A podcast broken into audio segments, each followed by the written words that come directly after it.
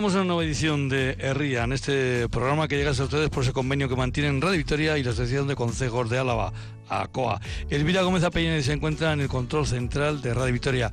Desde la guardia, desde los estudios de Radio Río Jalavesa, les habla un servidor, Juanchu Martínez Uzquiano. Dos grados de temperatura, por cierto, en la guardia, tres en el sur de Vitoria-Gasteiz. Del tiempo hablaremos luego con eh, Eneco Mazo. Pero antes, lo primero que vamos a hacer va a ser irnos a Barambio por partida doble, se lo explico. Eh, primero vamos a hablar con Jesús Mari Bernaola, él es el presidente de la Junta Administrativa de Barambio.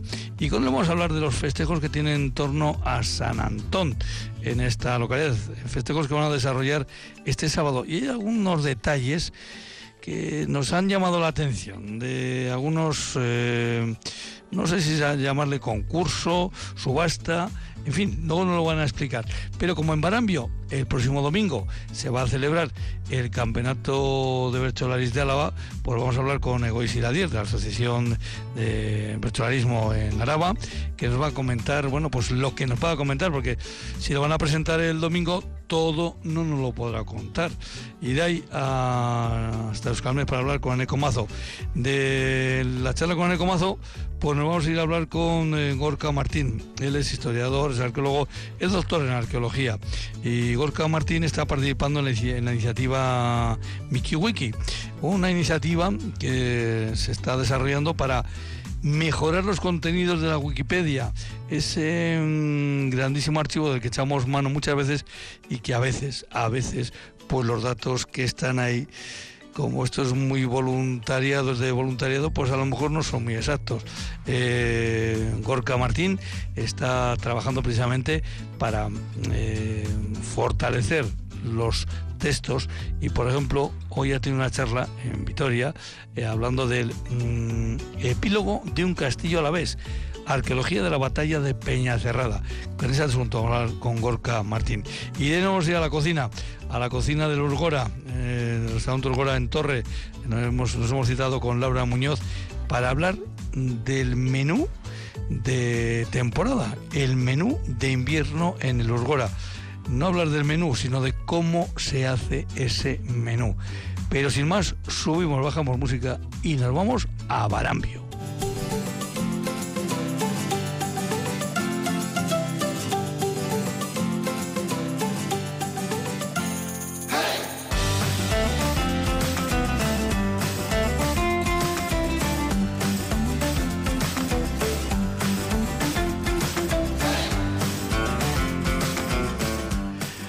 Mari Bernaula, Arracha Aldeo, muy buenas tardes. León. Eh, Jesús Mari, te cogemos por los pelos, ¿verdad? Porque mm, tú eres una persona muy ocupada. Creo que luego, después de esa conversación, vas a salir pitando para, para cantar. Bueno, sí.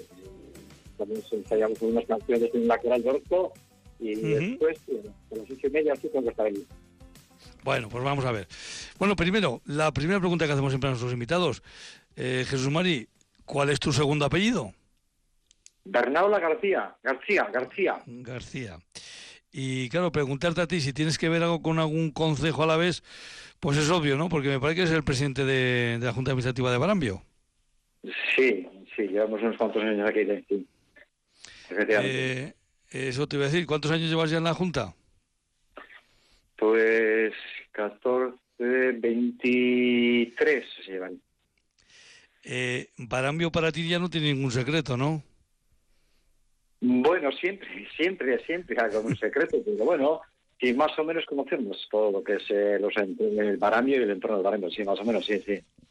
Oye, Barambio es un pueblo muy, muy, muy festero. Oh, eso sí, sin ninguna duda. Claro, eh, y no es un día, otro, siempre tenemos alguna fiesta que, o algún patrón que, celebrar, sin así. Sí, porque claro, tenéis ahí eh, la piedad, eh, Nuestra Señora de la Piedad de Garrastachu, eh, pero claro, en junio tenéis un festejo muy, muy singular. en el que ese mm, precioso animal que es la cabra es la referencia, ¿no? Eso es en junio. En junio sí, por San Antonio, el día 13 de junio, bueno, el 13 San Antonio, pero viene domingo anterior o posterior se celebra la, el Día de la Cabra de Garzacho, sí, efectivamente. Eh, ese es un animal que dicen algunos, cuando dicen, es que fulano está como una cabra.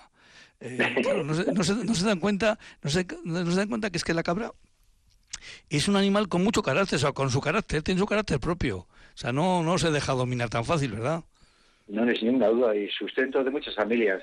Ahora, no tanto, pero antiguamente el sustento de muchas familias era el rebaño de cabras, para leche, para queso y, los cabritos, sin ninguna duda, sí. Jesús Mari, y las cabras son unas excelentes bomberas, pero además hacen, practican el, el trabajo del bombero preventivo. Sin ninguna duda. Hay mucha gente que no lo quería reconocer, pero es, es así. Eh, por desgracia, muchos montes se están quedando sin cabras, ovejas, ni yeguas, ni vacas, y al final eso es, pues, pues, eh, pues eh, luego, pues arden los montes y, y ¿por qué no se limpia? Porque no hay ganado, no hay ganado. Y la cabra, efectivamente, la cabra hace una limpieza la pera. Bueno, pues vamos a hablar de San Antón. Fiesta de San Antón este sábado. Eh, hoy he estado mirando el, el programa y aquí yo no veo nada de que se hable de misa. Pues la misa eh, tenemos duda de que se hará el día 17 porque no tenemos... Ah, vale, vale. Y con los curas andamos un poco, pues... Eh, sí, justos. Eh, sí, eh, justos escasos. De, entonces, el domingo que viene, pues a ver, hablaremos en la parroquia de Barambio y si puede, pues el día 17 habrá misa, sí. Pero en estos momentos estamos en duda, estamos en duda, sí. Bueno, pero todos los festejos estos que vais a hacer el sábado, ¿dónde eh, los vais a hacer? Pues sí, pues eh, la ermita de San Antón está ubicada en el barrio de Barambio, hoy de, de Barambio. Sí. Si alguno quiere venir, toma la carretera que sube al Parque de Gorbella o la ermita de Garrastacho y no tiene pérdida porque se ha indicado dónde pone Barembegoy. No hay, no hay ninguna pérdida. Y la ermita pues tiene un pórtico que está cubierto y cerrado. Y aparte tenemos un fuego bajo que metemos leña y que la gente no tenga miedo que va a pasar tío, en absoluto. Bueno, pues es un buen sitio para pasar la tarde, primero con un campeonato de rana chiqui, eh, luego el campeonato de rana para mayores. Oye, eh, ¿quiénes se pican más, los chiquis o los mayores? Yo creo que yo pienso que son mayores, los mayores. Los chiquis, bueno, toman algún cabreo, pero los mayores nos picamos más, nos picamos más, sí, sí. y, luego, y luego llega la cena popular, en fin, la tarde está hecha. Sí, luego tenemos la cena antes de la subasta, porque si se empieza a hacer la subasta, luego a hacer la cena, hemos cambiado, hace dos años hemos adelantado la cena a la subasta, porque si no se hacía muy tarde para cenar. Porque hay veces que la eh, subasta se alarga pues una hora, hora y media, dos horas. Entonces, pues... Eh, aquí queríamos llegar. Aquí queríamos llegar. ¿Qué es la subasta a la cerilla?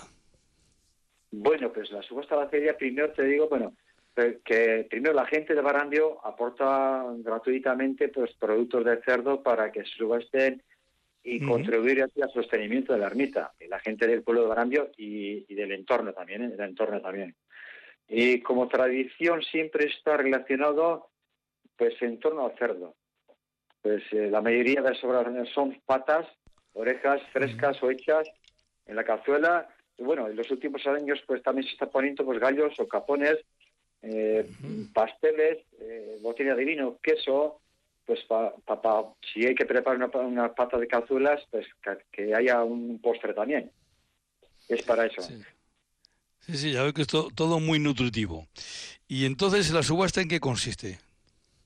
La subasta consiste, bueno, pues se prepara, se prepara, pues el cura o la persona que está con él pone un precio a un lote de productos.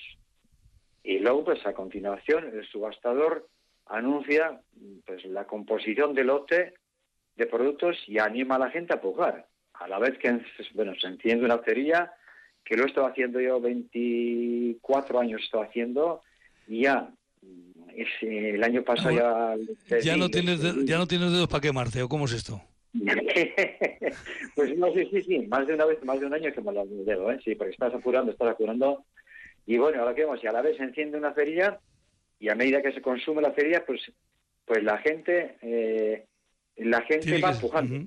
va empujando y se quema una cerilla pues, y se enciende otra y bueno, pues llega a un tope, ¿no? Llega a un tope y dice, pues bueno, sale el lote pues en 40, 50 euros y llega pues 90 o 100 euros. Y se quema una cerilla y nadie puja más. Se quema, se quema otra y nadie puja. Se quema la tercera y no nadie puja. Pues entonces al último pujador se le adjudica el lote. Pero también ocurre que quemas dos cerillas y cuando está a punto de quemarse la tercera, puja uno.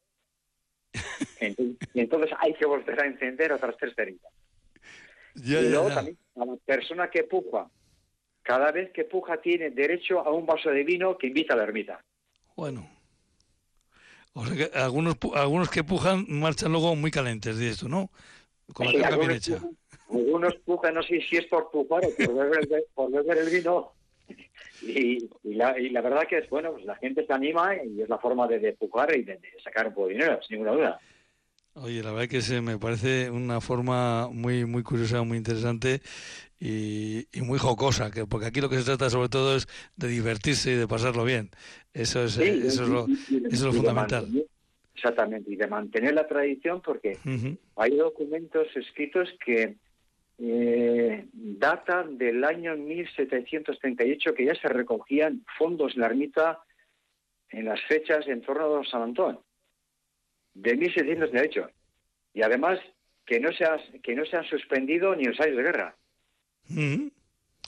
Y nosotros, pues nosotros, los antiguos y nosotros, pues queremos mantener esa tradición y seguir, pues que lo que nos, nuestros antepasados lo hacían. Bueno, pues la verdad es que nos parece una tradición muy interesante. Por cierto, que luego luego eh, tenéis que afinar la voz, ¿eh? porque eh, hay concurso de Grinchis. Aquí no... Eh, sí, hay, no hay descanso. No hay descanso. Ahí no hay descanso. sí, no hay descanso. Hay concurso de Grinchis y después hay romería. Hay romería también, y luego la romería. Y por cierto, eh, ahora enseguida vamos a, llamar a otro invitado eh, que nos va a llevar también a, Barambio, porque eh, en Barambio este domingo tengo aquí apuntado que en el, en el Choco, el Choco de Barambio, es donde se va a presentar el Campeonato de Virtualis de Álava. Exactamente, exactamente, sí, exactamente. Choco de Barambio. Organizado el Choco. Eh, Está ahí Sergio López, creo que está intervenido, Luis López también. Y bueno, pues eh, es bueno que se hagan cosas en Madrid, pues sí, es, bueno que se hagan cosas, efectivamente. Aunque sea un pueblo pequeño, ya te digo que, bueno, a nivel de, fiestas, pues eh, creo que somos y siempre estamos dispuestos a que sea, a celebrar algún santo o sea, a celebrar cualquier cosa, efectivamente. Y alguna fiesta. Eh, Goise Iradier, Arracha León, buenas tardes. Arracha León. Egois, no sé si conoces, si no te lo presento, al presidente de la Junta Administrativa de Barambio, al, a Jesús Mari eh, Bernaula, no sé si os conocéis. Pues eh, no, la verdad es que no, no nos conocemos. Bueno, pues seguro que el domingo os vais a, os vais a conocer. Pero para que Egois se haga una idea, eh, Jesús Mari, ¿cómo es el choco de, de Barambio? ¿Cómo es el choco? Bueno, pues el choco de Barambio ese es el la antigua escuela de los chicos. Lo que fue la antigua, de, la antigua escuela de los chicos se hizo el choco hace, hace 40, y, 40 y pico años y ahí está, así está. Y bueno, pues la gente que es eh, socios, hay sociedad. Y yo no soy yo no soy socio, porque no soy tampoco de... Pero bueno, la gente que quiere entrar puede entrar. Sí, sí, sí, sin duda, sí. sí. Bueno, pues en el Choco de Barambio que se va a presentar este campeonato de Álava de Virtualis. Eh, Jesús Mari, pues muchísimas gracias por haber estado con nosotros y que esa subasta de la cerilla, no, no de la cerilla, sino subasta a la cerilla, eh, se mantenga y aunque alguno se queme un poquito los dedos, porque siga manteniendo esa forma de, bueno, pues tan, tan especial también de, de contribuir entre todos al mantenimiento de la, de la ermita de San Antón. Precisamente por eso quiero dar las gracias a, a dos jóvenes que han empezado, empezaron el año pasado conmigo, a Yera y López Aretico y Carmel Isasi, que empezaron el año pasado y este año lo van a hacer, lo van a hacer por, por primera vez ellos solos, y animarles porque lo van a hacer mucho mejor que yo. Y es por eso eh, tiene que haber de, cambio generacional porque si no esto se acaba. Y han, lo han cogido con ilusión y con ganas y seguramente habrá subasta para cambio. Bueno, subasta que viene por lo menos, por lo menos desde el año 1738. Así que casi nada la tradición. Lo dicho, José Mari, un abrazo y hasta la próxima. Agur. Es que ricasco, es que ricasco, Bueno, Egois, eh, en este programa a todo el mundo que pasa por aquí le preguntamos lo primero por el segundo apellido. ¿Cuál es tu segundo apellido? El segundo apellido Martínez de Albeniz. Martínez de Albeniz. Eh, ¿No serás de la llanada tú? Un poquito, un poquito sí. un poquito sí. Un poquito, sí. ¿Está relacionado con porque también otra de las preguntas que hacemos siempre, ¿está relacionado con algún concejo, con algún concejo ahí de la llanada, con algún pueblo de la llanada? Pues el apellido no sé, bueno, Martínez de Albeniz eh, vendrá. No, tú, tú, tú, si, ah, está relacionado tú. Yo, yo soy de Salduondo, no, no es concejo, es ayuntamiento propio. Sí, es uno de los pocos eh, ayuntamientos que hay en, esa zona que es solo el ayuntamiento. Eh, por, eh, por, cierto, si hablamos de tradiciones, casi nada las que tenéis en, tu pueblo, ¿verdad? Tenemos, tenemos unas cuantas, sí, dan para, dan para más de un programa de radio, la verdad. Efectivamente. ¿Y tú cómo empezaste esto del bercholarismo? Pues yo cómo empecé, pues yo empecé, si mal no recuerdo, pues con 10, 11 años cuando, cuando ahí en la escuela de Araya pues dábamos eh, escuela con Ollane Perea, pues una vez cada 15 días, eh, fue un poco así como empecé. Eh, bueno, pues venía, venía ya a clase eh, una hora cada, cada 15 días y, bueno, y me, me, piqué un poco con ello, me, me gustó, empecé un poco a meter el morro en el, en el mundo y pues hasta, hasta el día de hoy. Han pasado ya unos años, la verdad. Oye, Ollane Perea, ¿a cuánta gente, a cuántos chicos, a cuántas chicas de Araba ha sacado al ruedo de, del bertolarismo? Ollane Perea no hay, no hay chaval o chavala que no, que no conozca de, de Araba, la verdad. Yo lo que no sé es cómo hace para acordarse de, de, los nombres de todas las personas con las que está, porque la verdad es que tiene una trayectoria eh, bastante larga, sí. No, y es que además eh, en este asunto lo lleva por todos los rincones de Araba, eh, desde el sur, eh, donde yo te hablo, desde Río Jalavesa hasta, bueno, pues hasta más al norte, a este y a oeste. Sí, sí, la verdad es que tenemos mucho que agradecerle a, a y, a todo el trabajo que ha hecho, porque en, en los últimos años no, no hay persona que, que no haya estado en una escuela con ella. Bueno, eh, Egois, el domingo presentáis el campeonato. Yo, sabes que mi obligación es preguntarte. Luego tú sabrás lo que me puedas contar. Eh, porque claro, todo, todo no me lo puedes contar, ¿no? Porque si, si lo contamos y todo, pues escuchamos hacer luego el domingo la presentación. Por cierto, que me parece muy interesante que vayáis a hacer la presentación a eso, a un pueblo pequeñito, como es en este caso de eh, Barambio.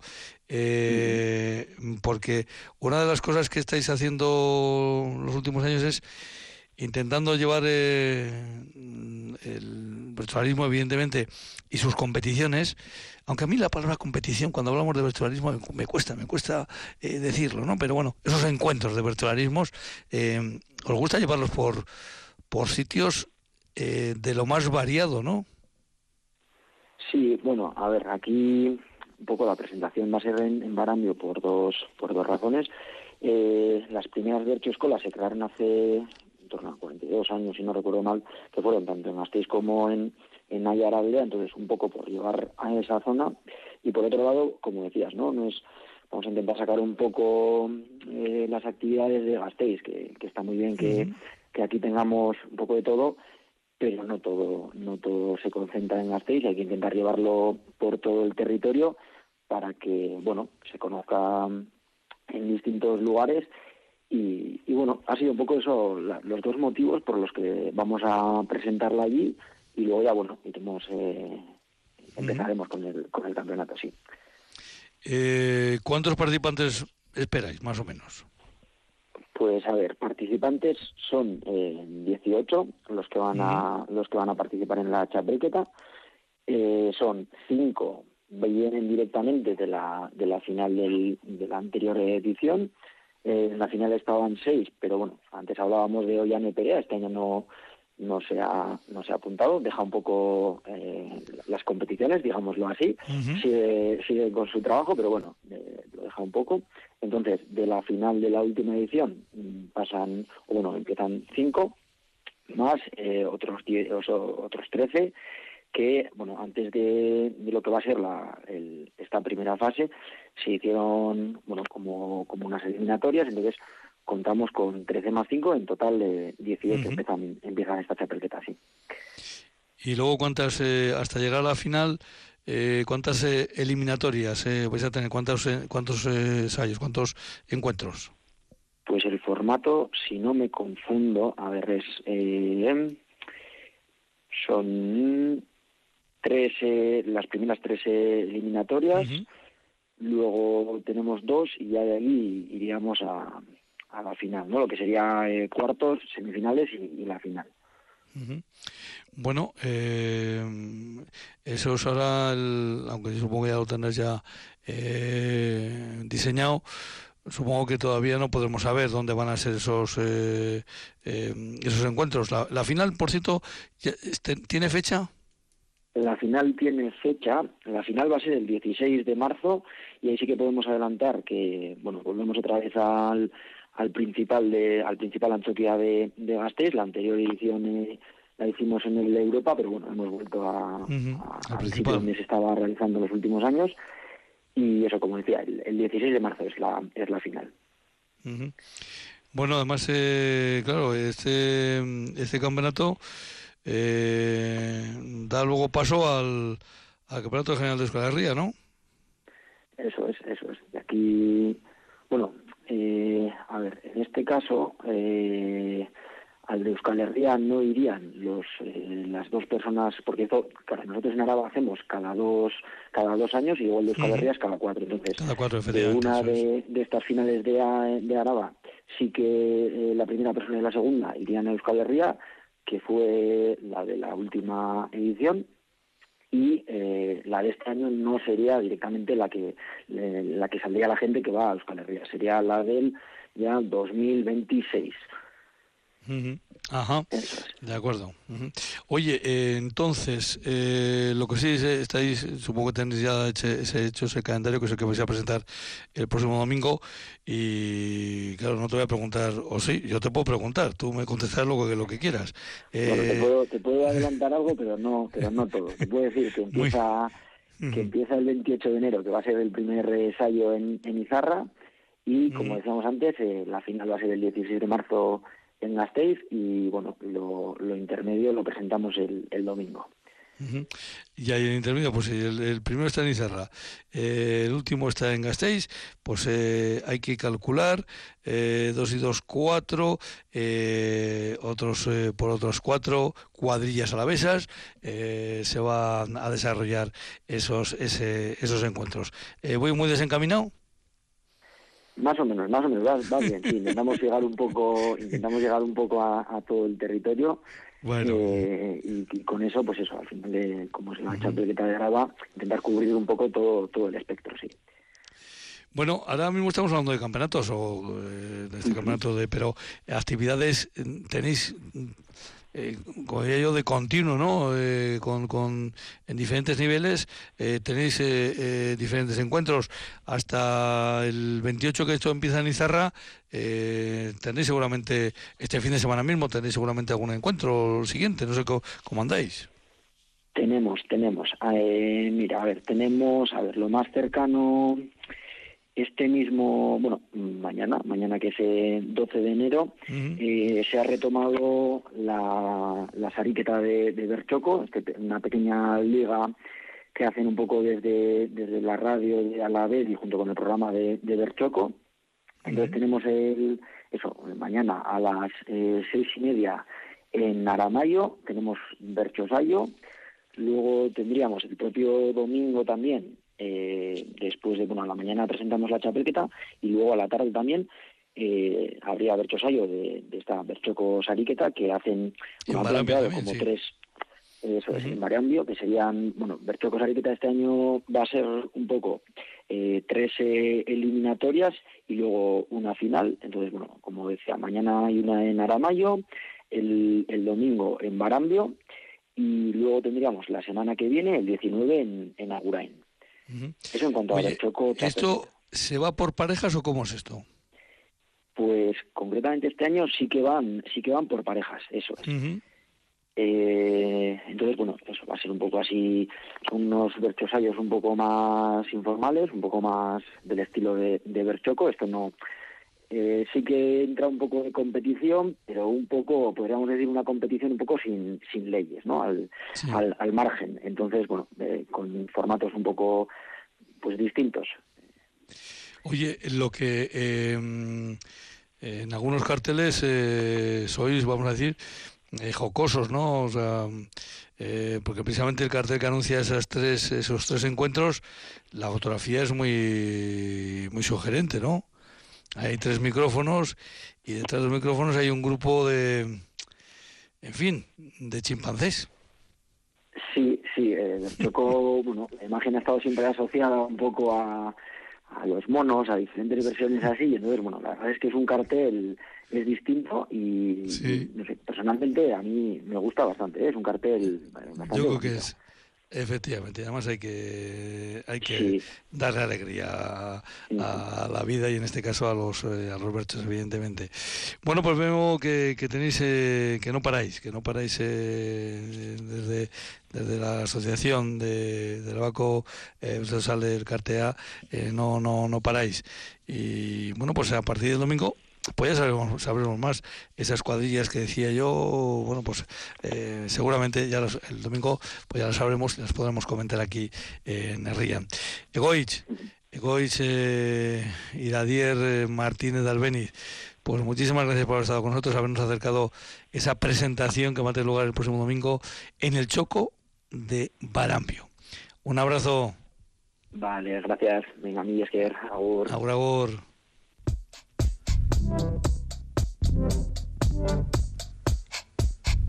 Eguraldia, orain eta hemen.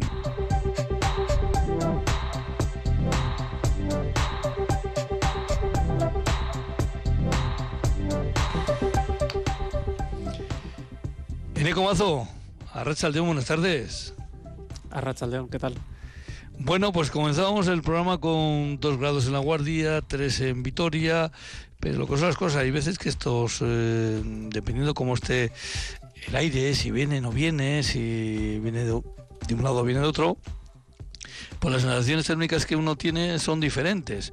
Hoy yo diría que, bueno, pues a dos grados, bueno, pues ni tan mal. En cambio, hemos tenido estos de atrás esos dos mismos grados y, decíamos, joder, qué frío.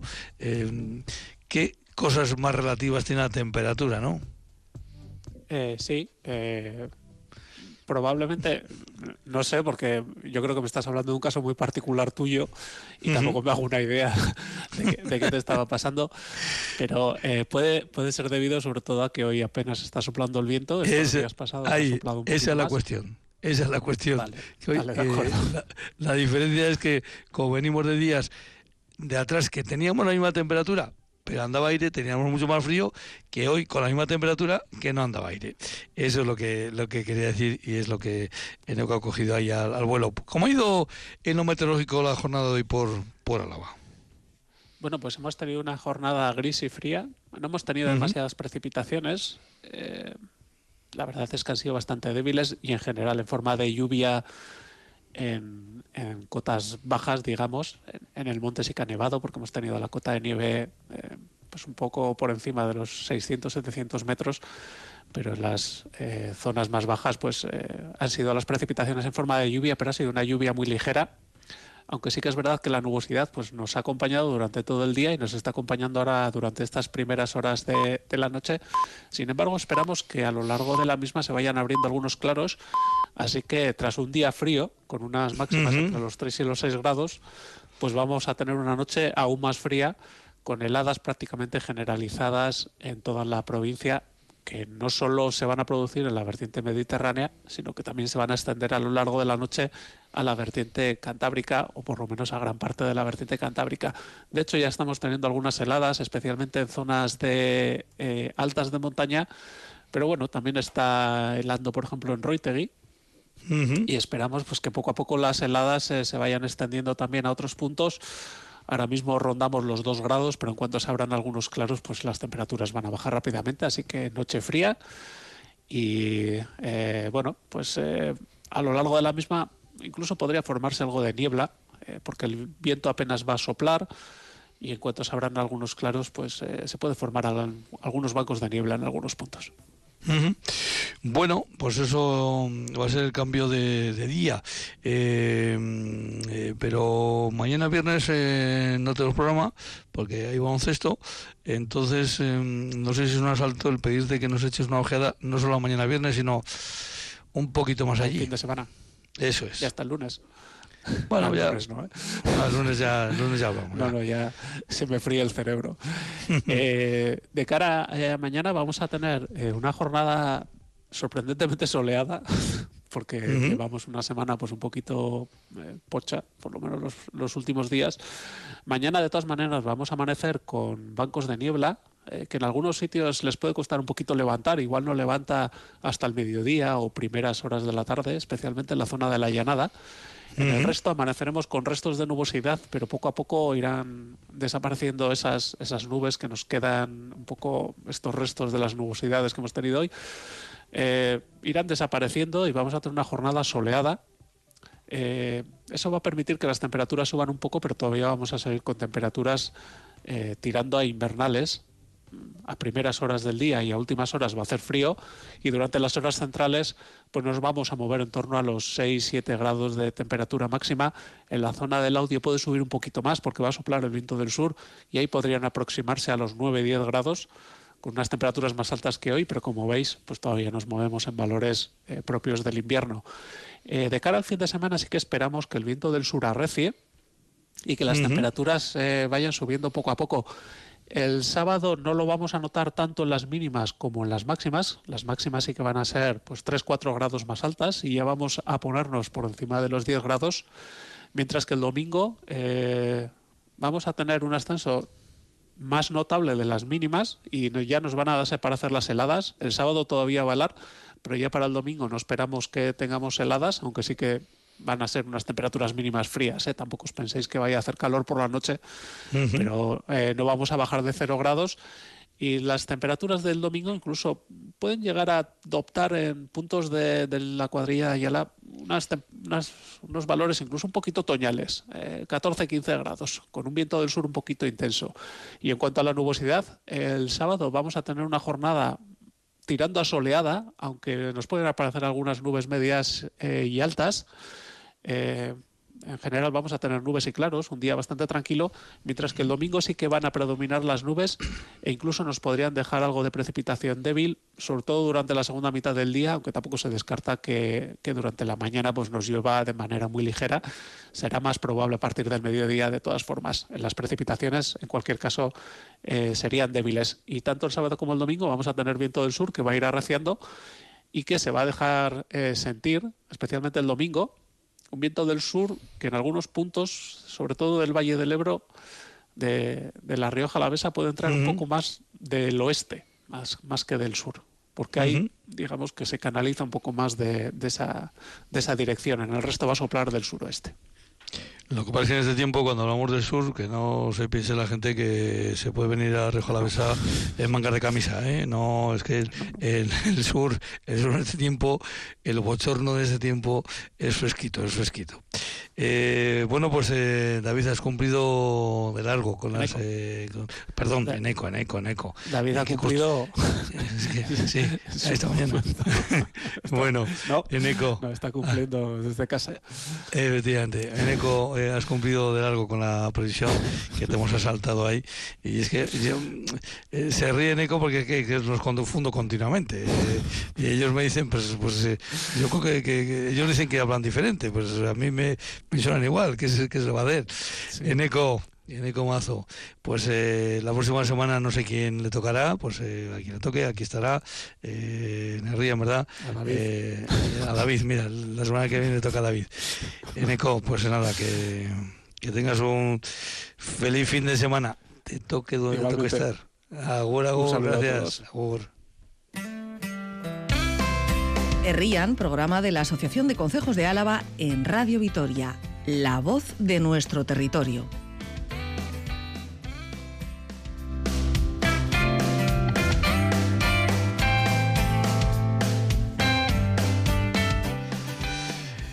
Hablamos en su día aquí de este proyecto con MikiWiki.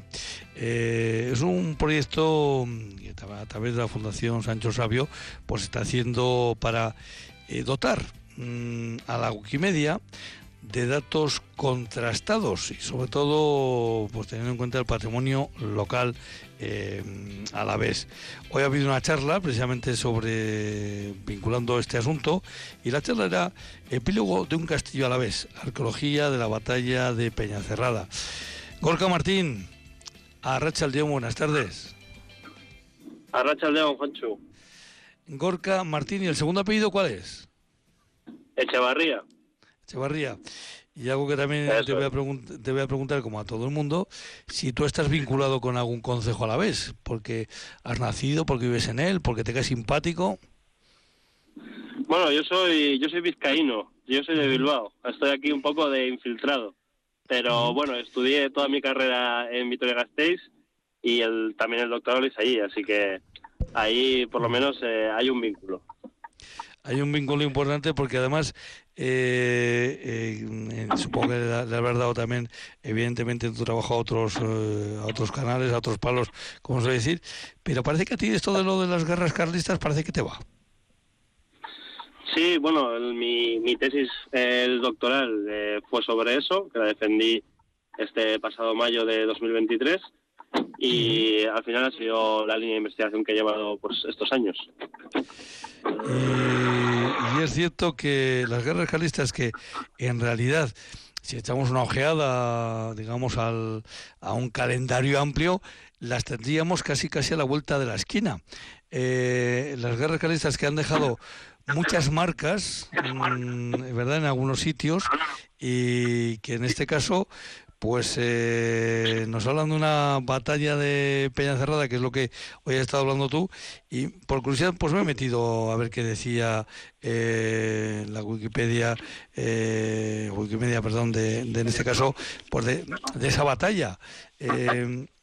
Está el fondo histórico que está ahí en Wikipedia, mm, ¿es más o menos correcto o cómo es esto?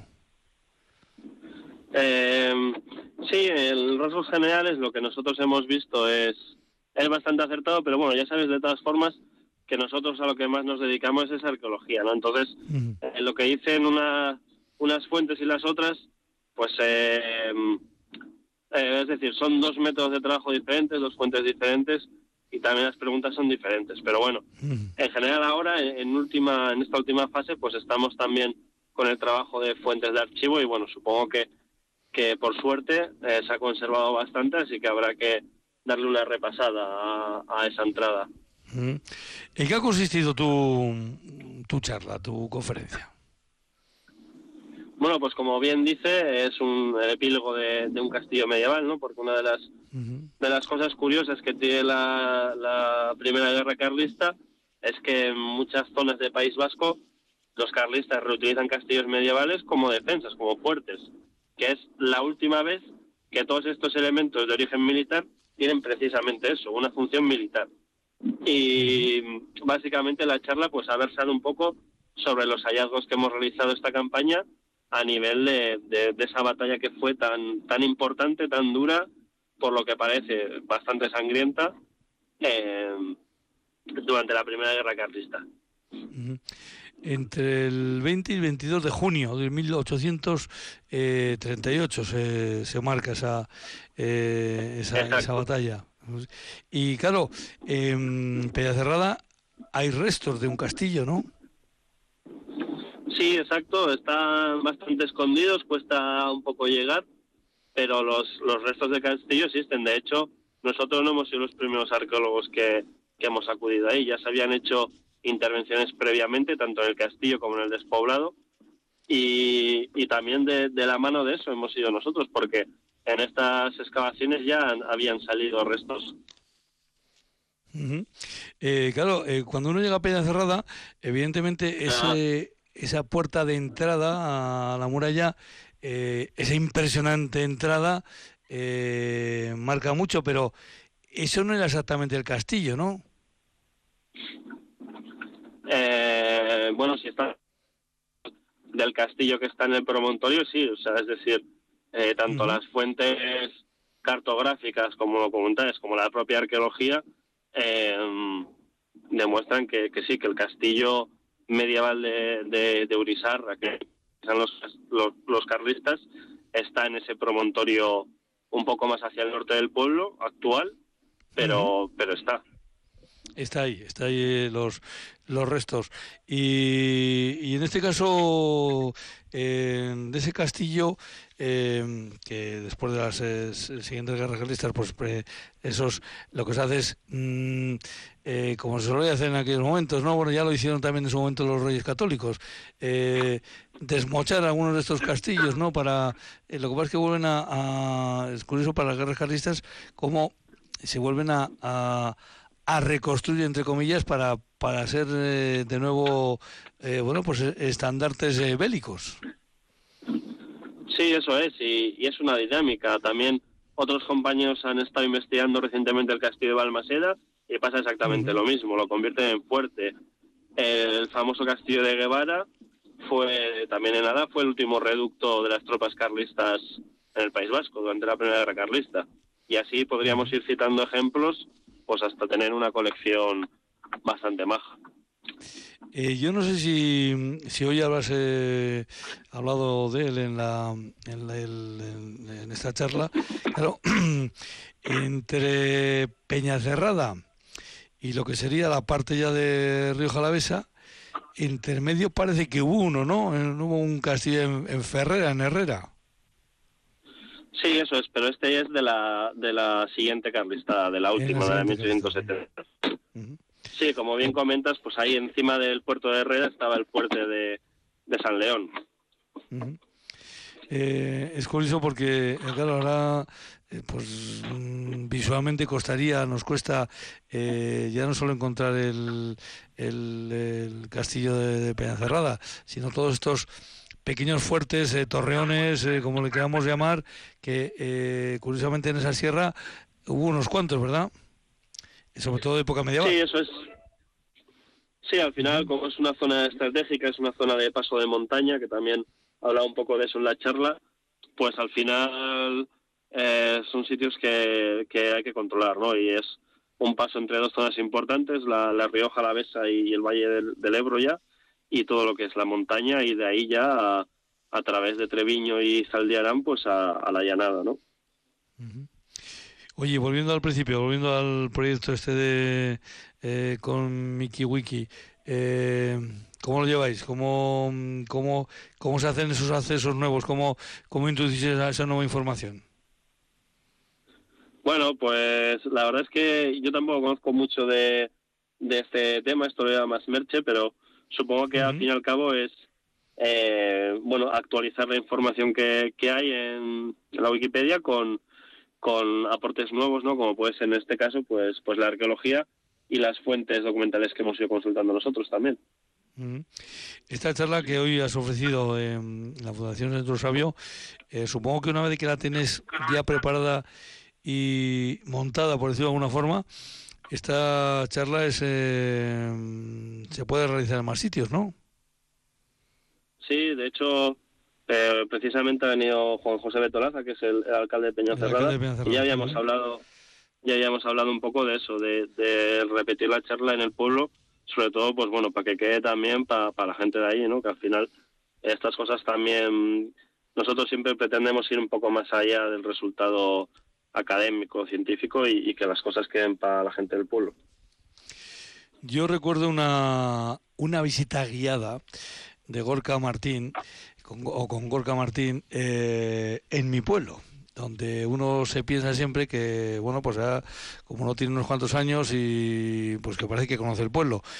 Y todas las cosas que me descubrió aquel día Gorka y compañía, eh, precisamente además vinculado a las eh, guerras carlistas, como la muralla de la Guardia, pues hay una zona en la que está eh, con unos cuantos mm, unas cuantas muescas en la en la en, bueno más que muesca la verdad porque hay cada impacto que sí sí que la verdad que te, pones en el lugar y, te impresiona. Efectivamente, claro, uno pensar que allí había llegado una bola de cañón, una bola de cañón y que había hecho ese agujero y supongo que los que estaban dentro pues se temblarían y no precisamente de frío, eh, más bien de, miedo. Quiero, decir que eh, es curioso porque cuando, claro, hablamos de, a veces en Gorka hablamos de arqueología, nos vamos a hablar, eh, pues nos, se nos va a la mente que sea los dólmenes, que sea a no sé qué, mm, y la arqueología también es es, es reciente, ¿no? Puede ser de ahí, de, pues como digo yo, de la vuelta de la esquina, ¿no? Sí, la verdad que es algo bastante nuevo en, el panorama arqueológico, por lo menos aquí en lo que nos toca cerca. Y todo empezó un poco a raíz de la arqueología de la guerra civil, que sí que, bueno, en los años 2000 pegó un boom brutal. Y bueno, a partir de eso, pues ha habido gente pues interesada en otros periodos, en mi caso, pues las guerras carlistas, que también lo hemos ido aplicando y al final la verdad es que descubres un mundo totalmente diferente de, lo que pensabas y, muy enriquecedor. Por supuesto que sí. Gorka Martín Echevarría, doctor en arqueología, que ya ha defendido la tesis y, y, la ha conseguido. Y entonces al César lo que es de César. Gorka, pues muchísimas gracias por habernos acercado hoy aquí esta, esta charla que, como suponíamos, también va a llegar a Pella Cerrada. Eh, Gorka, un abrazo y hasta la próxima. Agur, agur. Un abrazo, agur, mi Cada tarde en Herrian ofrecemos conexión digital ultra rápida a nuestro medio rural.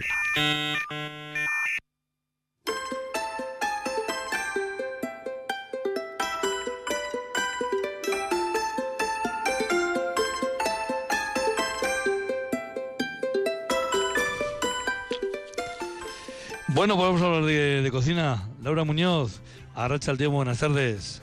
Arracha el León. Buenas, tardes, noches. Buenas tardes, noches. Eh, hace unas semanas yo mm, despedí en antena a Laura pensando hablar la semana siguiente y esa semana se ha convertido en tres por las circunstancias de, programación de, Radio Victoria.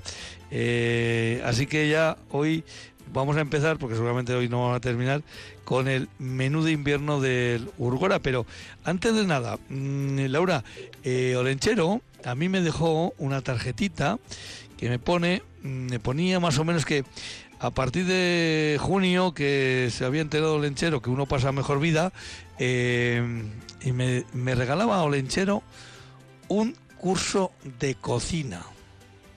Ah, y, y creo que eh, por lo que me indicaba el olenchero, eh, puede ser en, Vitoria. Y por lo que me indicaba el olenchero, puede ser que Laura Muñoz sea mi profesora.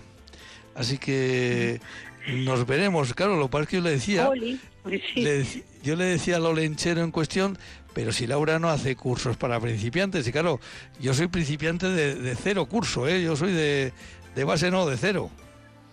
Sí, sí, sí, estoy impartiendo cursos, pero son de eh, son cursos para no es para gente profesional, salvo en algunas ocasiones que se organiza a través del SEA, que es el sindicato empresarial, y entonces sí que se se enfocan un poco más al sector de hostelería, aunque normalmente suele haber plazas suficientes, entonces en esas plazas si no se completan, como es para trabajadores en activos, que son gratuitos, pues eh, suelen suelen venir también eh, gente pues simplemente entusiastas de la cocina o, gente de sociedades gastronómicas, no sé, un poquito, que son esos ya casi semiprofesionales, digamos. No, yo, tengo que ir más abajo, yo más abajo, yo tengo que ir más abajo, yo voy a principiante. Pues sin problema. A nivel principiante. bueno, son cursos pues muy cortitos, bueno, suelen ser o de 16 horas o, de 40, se imparten en la Escuela de Hostelería de, de Mendizorroza, de Givide, y bueno, eh, la verdad es que a las instalaciones allí, pues hombre, eh, es una escuela de cocina, entonces está muy bien y, y luego que es que en todo lo que es rodeando el mundo de la cocina, eh, en este plan de, de, ir a aprender, de comunicarte, que yo hasta, yo también aprendo de los alumnos, pues es muy, es, no sé, es muy entrañable, la gente eh, se lo pasa bien o nos lo pasamos muy bien y, y no sé, yo creo que, que es algo especial. Lo de la cocina es algo especial. Bueno, pues eh, por ahí nos veremos, aunque ya te advierto que de mí no vas a aprender nada, ¿eh? eh de cocina, quiero decir. bueno, bueno. Eh, yo soy un, gran degustador de la cocina. Más que, que también eso cuenta, ¿eh? Oye, hombre, normalmente cuando uno, aprecia, es como tú, un poco hedonista la mm. cocina, de, apreciar sabores, de gustarle comer y, y gustar que lo que te preparan, pues al final también tiene cierta inquietud por la cocina por lo menos por preguntar, a ver, por enterarse qué es lo que, cómo están elaboradas las cosas, eso, eso es muy, muy de agradecer. Por supuesto que sí. Y un curso de cocina es el que nos hace eh, Laura cada vez que hablamos con, con ella. Vamos con este menú de invierno. Menú de invierno 2024. Bizcocho aéreo de mango con jamón de pato y ferrero de mousse de foie. Bueno, ya con esto ya, yo es que ya casi he cenado. Bueno, es muy suave. El bizcocho aéreo es, es bueno, es, es de lo que es la nueva cocina, bueno, de, cocina moderna, digamos, que es el uso del sifón, eh, que a mucha gente igual se lo han regalado esta, este orenchero también, o estas navidades, porque sobre todo los amantes de la cocina, yo creo que en los cursos que comentas hay gente que te sorprende, que tiene un montón de cosas así novedosas y entre ellas el sifón, porque el sifón es algo que te da muchas posibilidades de hacer muses, de hacer eh, espumas, de, en este caso bizcochos, que, mucho más ligeros, por eso se llaman bizcochos aéreos. Eh, bueno, eh, los buñuelos estos famosos que ahora también se ve que se hacen en un casito y se directamente con se hace la mezcla en sifón y se tiene quedan una esfera totalmente formada y con, con el relleno que le queremos poner, pues no sé, es para no sé, para los amantes de la de la cocina, desde luego, pero te facilita muchísimo trabajo. En este caso es un sifón, lo que te comento, que lleva una mezcla con huevos, eh, maicena, porque normalmente intentamos quitar todo lo que es gluten, eh, lleva un poquito de levadura en polvo y luego eh, puré de mango. Y, lo que se hace es, es, se mete en el sifón, el sifón lo que se mete es una carga de aire y lo que eh, luego se pasa a un vasito de plástico en el que hemos hecho un agujero y esto se, se hace en el microondas a máxima potencia. Entonces queda eh, espuma enseguida, o sea, sube y nos queda totalmente, parece una esponja. O sea, es un bizcocho aéreo, se le llama así, pero también es la, digamos, la similitud más que en bizcocho es como de una esponjita y es, es muy agradable, muy, muy volátil, así muy ligero. Y eh, luego jamón de pato. Sí, o sea, el magret, el magret curado, que eso es, es, de la pechuga del pato, el magret, y que, que curado especiado, pues eh, se, se corta pues con fino, pues como cortamos el jamón, y luego eh, el montaje del plato es un poco con esto, luego lleva un poco de fruta, un poco también de mango fresco, unas rosellas, es un poco, eh, digamos, una ensalada eh, a un juego de sabores tipo ensalada con, con frutas y con, con, toques de, invierno, eh, porque luego lleva una vinagreta de, frutos rojos también. Eh, el ferrero es muy fácil, el ferrero es algo que también en, los cursos estos que comentas, como idea de Navidad, es coger una mousse de foie, que, que es la que la típica que nos suelen vender en rulo o en tarrina, y, y nada más, es eh, con almendra eh, con granillo crocante, que es que es la almendra que se ha tostado y se le ha recubierto con un poquito de azúcar, pues eh, se hace una bolita con, con esa mousse de foie y se reboza en este en, este granillo. Entonces hace este aspecto de ferrero, es como un juego, ¿no? Entonces queda está muy rico pues la mezcla y luego lo que te digo con, con el tema del bizcocho, pues es un contraste de sabores y con, con el tema de los frutos rojos. Bueno, eh, esta parte mm, eh, me atrevería a hacer lo, lo del ferrero y lo de el cortar jamón de pato fino también, pero lo del bizcocho no, eh, lo del bizcocho yo no, no me veo, no, me veo ahí no me veo manejando el sifón, no me veo. Nada, pues en el curso ya.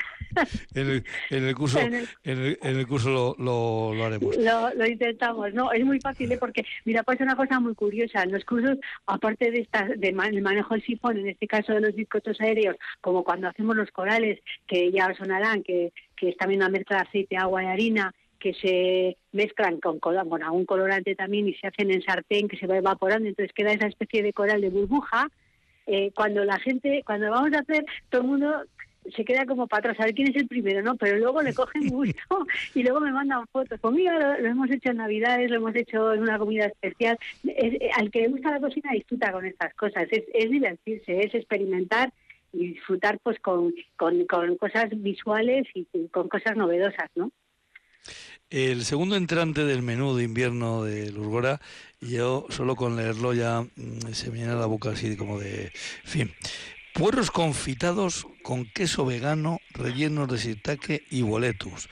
El queso vegano, ¿qué es el queso vegano? Sí, mira, el queso vegano es, eh, bueno, normalmente yo no lo elaboro, ¿eh? en este caso como es un, eh, el loncheado y así que es mucho más complicado, sí, sí que sí hace tipo pateo así, sí, pero si es un, un, como en este caso que es el loncheado para hacer un envoltorio, pues se compra, pero bueno, realmente está hecho eh, con leche de coco, con, con levadura nutricional, que es, es, una es eh, algo que se usa mucho en cocina vegana porque da ese toque a, queso parmesano por, por la fermentación que tiene. Eh, luego el, se usa también algo de anacardos, entonces es al final es una manera de texturizar algo que parece queso que no es, pero bueno, es un poco es para hacer una especie de juego.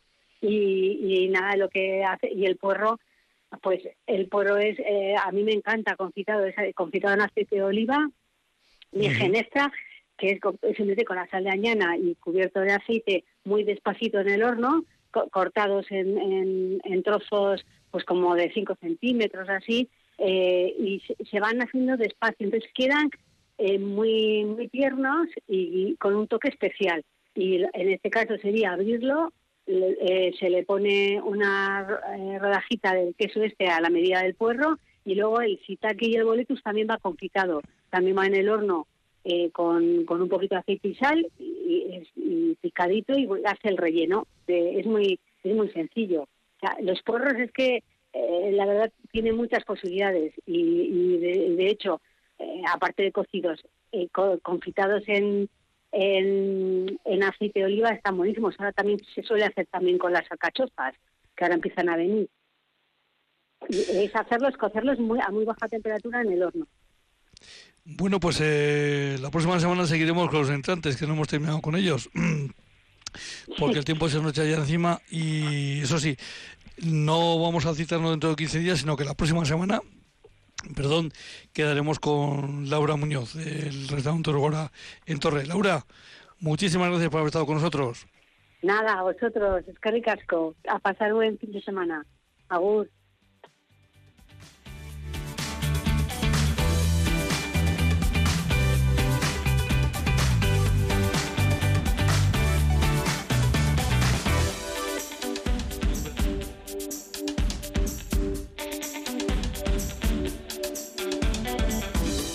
Pues recuperamos la voz, aunque solo sea para, para despedir, eh, a menos de un minuto, un minuto para que den las nueve.